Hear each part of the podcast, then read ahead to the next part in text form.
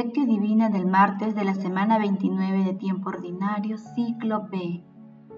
Bienaventurados los criados a quienes el Señor al llegar los encuentre en vela. En verdad les digo que se ceñirá. Los hará sentar en la mesa y les irá sirviendo. San Lucas capítulo 12 versículo 37. Oración inicial. Santo Espíritu de Dios, amor del Padre y del Hijo, ilumínanos con tus dones para que podamos comprender los tesoros de la sabiduría que Jesús nos quiere revelar en este día.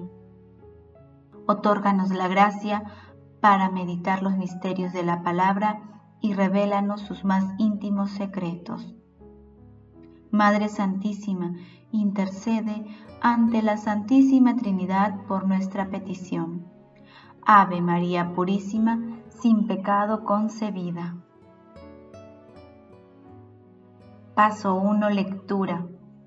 Lectura del Santo Evangelio según San Lucas capítulo 12, versículo 35 al 38.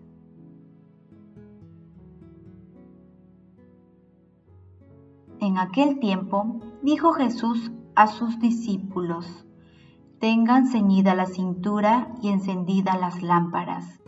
Ustedes estén como los que guardan a que su Señor vuelva de la boda, para abrirle apenas venga y llame. Bienaventurados los criados a quienes el Señor, al llegar, los encuentre en vela.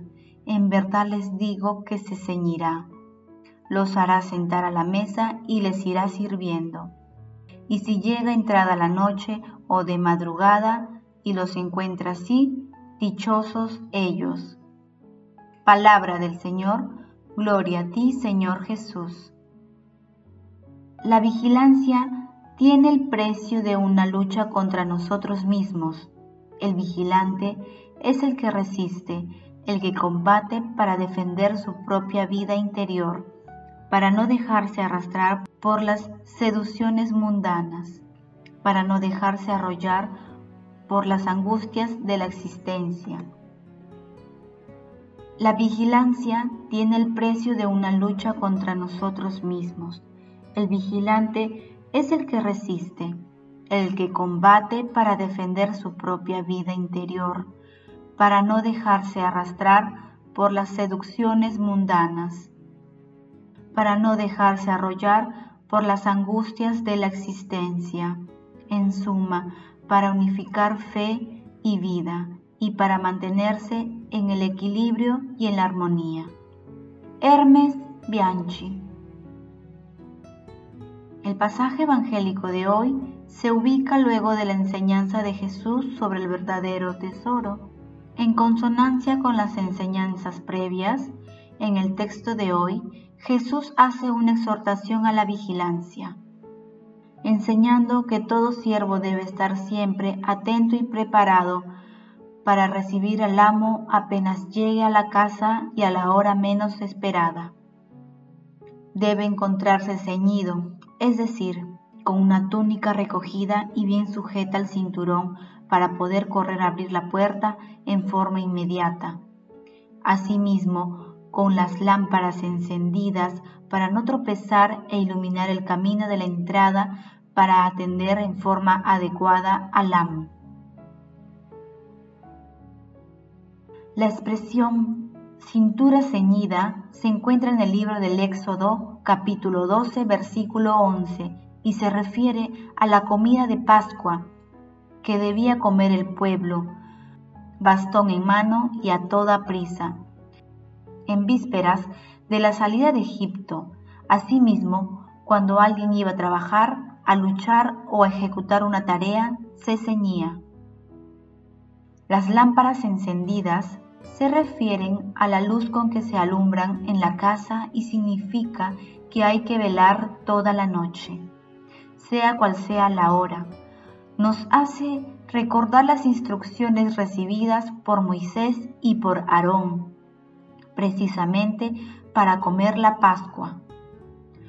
Como lo afirma San Gregorio, quiso el Señor, por tanto, que nos fuese desconocida la última hora, para que no pudiendo preverla, estemos siempre preparados para ella.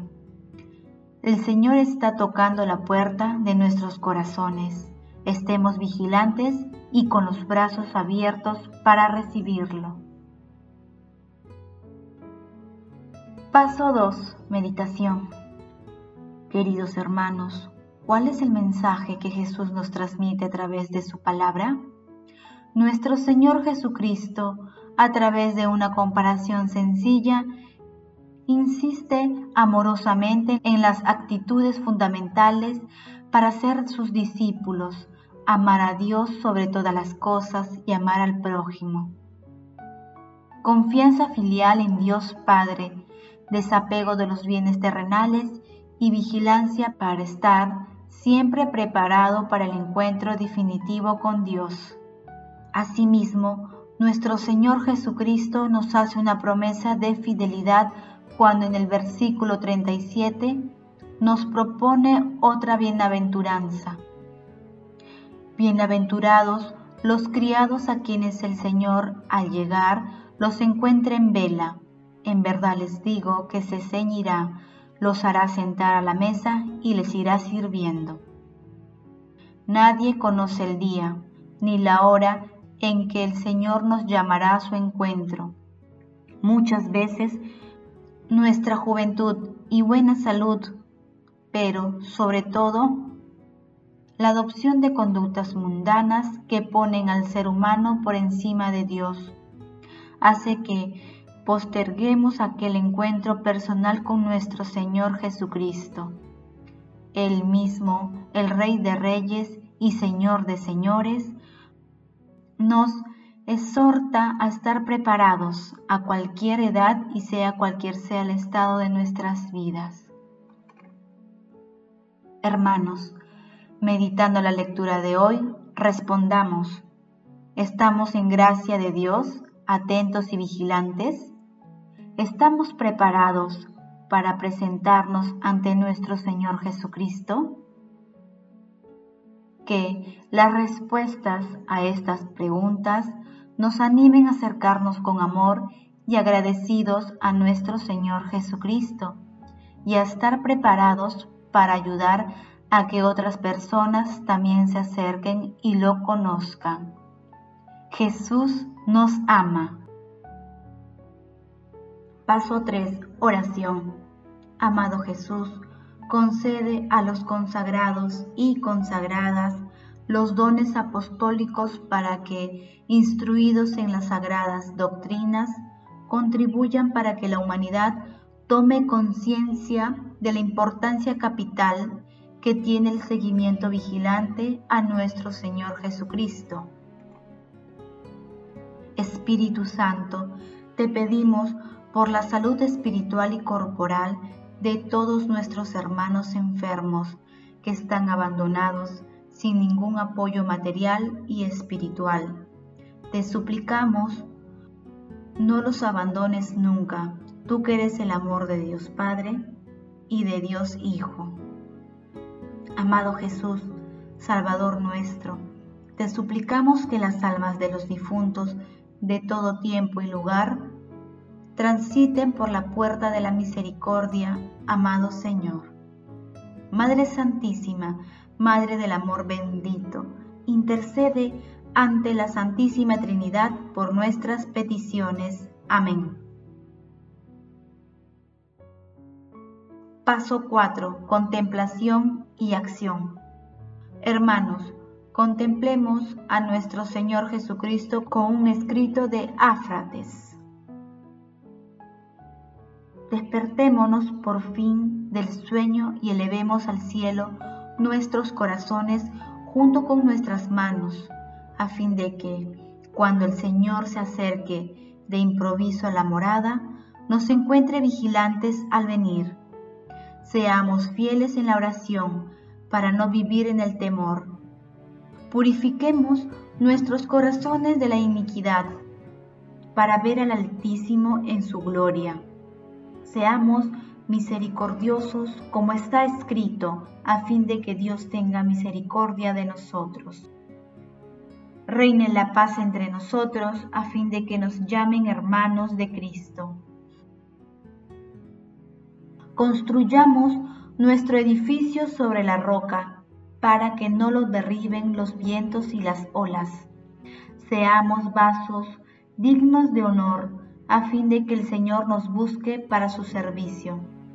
Volvámonos extraños al mundo como Cristo no fue el del mundo participemos en su pasión, para que después podamos vivir en la resurrección. Imprimamos su signo en nuestros cuerpos, para ser liberados de la ira que va a venir. En efecto, es terrible el día en el que vendrá. ¿Y quién lo podrá resistir? Pongamos en nuestra cabeza el yelmo de la salvación para no caer heridos en el combate. Seamos también olor suave, a fin de que nuestra fragancia se difunda a nuestro alrededor. Cuando no tengamos nada en la tierra, entonces lo poseeremos todo. Cuando nadie nos conozca, entonces tendremos muchísimos amigos. El que sume la enseñanza del ángel se hace extraño a los hombres. Hermanos, hagamos el propósito de acudir asiduamente a la misericordia divina y a la Santa Eucaristía. Asimismo, pidamos diariamente al Espíritu Santo los dones para mantener nuestro corazón firme y vigilante, que no pase el día de hoy sin que demos testimonio del amor de Dios, hablando con alguien de lo bueno que es el Señor. Glorifiquemos a la Santísima Trinidad con nuestras vidas. Oración final. Gracias Señor Jesús porque tu palabra nos conduce por caminos de paz, amor y santidad. Espíritu Santo, ilumínanos para que la palabra penetre a lo más profundo de nuestras almas y se convierta en acción. Dios glorioso, escucha nuestra oración. Bendito seas por los siglos de los siglos.